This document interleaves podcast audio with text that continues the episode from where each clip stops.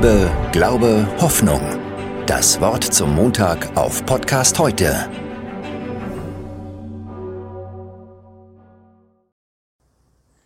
Ich habe mal von einem Experiment gelesen, darin ging es um den Zusammenhang von Schokolade und Glücklichsein. Also, dass eine Schokolade glücklicher macht als die andere. Bei diesem Experiment erhielten Menschen über einen gewissen Zeitraum täglich ein Stück Schokolade zum Essen. Danach sollten sie dann festgelegte Fragen beantworten und ja, ihre Gefühlslage einfach auch niederschreiben. Alle, die teilnahmen, erhielten tatsächlich die gleiche Sorte Schokolade. Die kleinen Täfelchen sahen sogar alle identisch aus.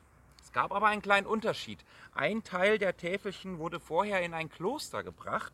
Dort sollten Mönche während des Gebets die Schokolade in den Händen halten, an die Menschen denken und für sie beten. Für Stärke und Wohlbefinden hieß es. Und tatsächlich, und tatsächlich das Experiment ergab, dass die Personen, die eine, ich sag mal, Klosterschokolade verzehrt hatten, deutlich fröhlicher waren als die anderen. Klingt fast schon zu wunderbar, um wahr zu sein, ich weiß.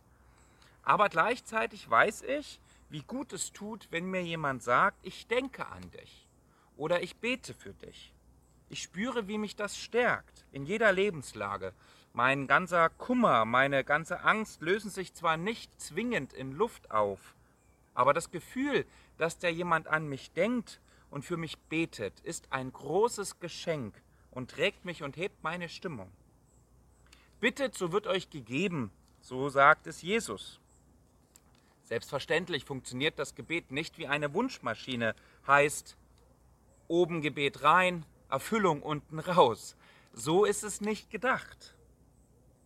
Das Gebet ist eine Kraftquelle für die Betenden, aber auch für die, für die gebetet wird.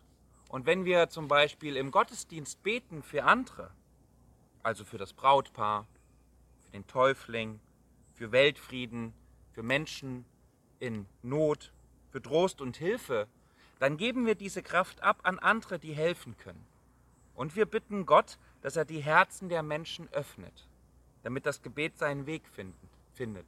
Also wir senden sozusagen sinnbildlich Schokoladentäfelchen in die Welt. So wie ein Psalmbeter spricht, so ist es auch. Wenn ich dich anrufe, so erhörst du mich und gibst meiner Seele große Kraft.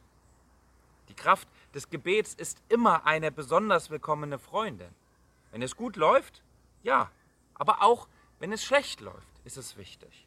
Wenn Hoffnung da ist, aber auch wenn ihr das Gefühl habt, die Hoffnung zu verlieren. Denn ein Gebet für andere ist immer auch ein Gebet für mich. Ich schenke anderen Kraft, aber mir auch. Mit meinem Schokoladengebet mache ich anderen und mache mir selbst eine Freude. Ich jedenfalls werde euch täglich in meine Schokoladengebete hineinnehmen. Und ich wünsche euch, dass auch ihr die Kraft des Gebets entdeckt. Für euch, für die Menschen, die ihr liebt für die Menschen, die Hilfe brauchen, egal wo auf dieser Welt. Schaden tut es definitiv nicht, also das Beten. Probiert es doch mal aus, jeden Tag wieder neu. Und so wünsche ich euch eine gesegnete Ferien- und Sommerzeit und viele Schokoladengebete für und von euch. Bleibt behütet. Liebe, Glaube, Hoffnung. Das Wort zum Montag auf Podcast heute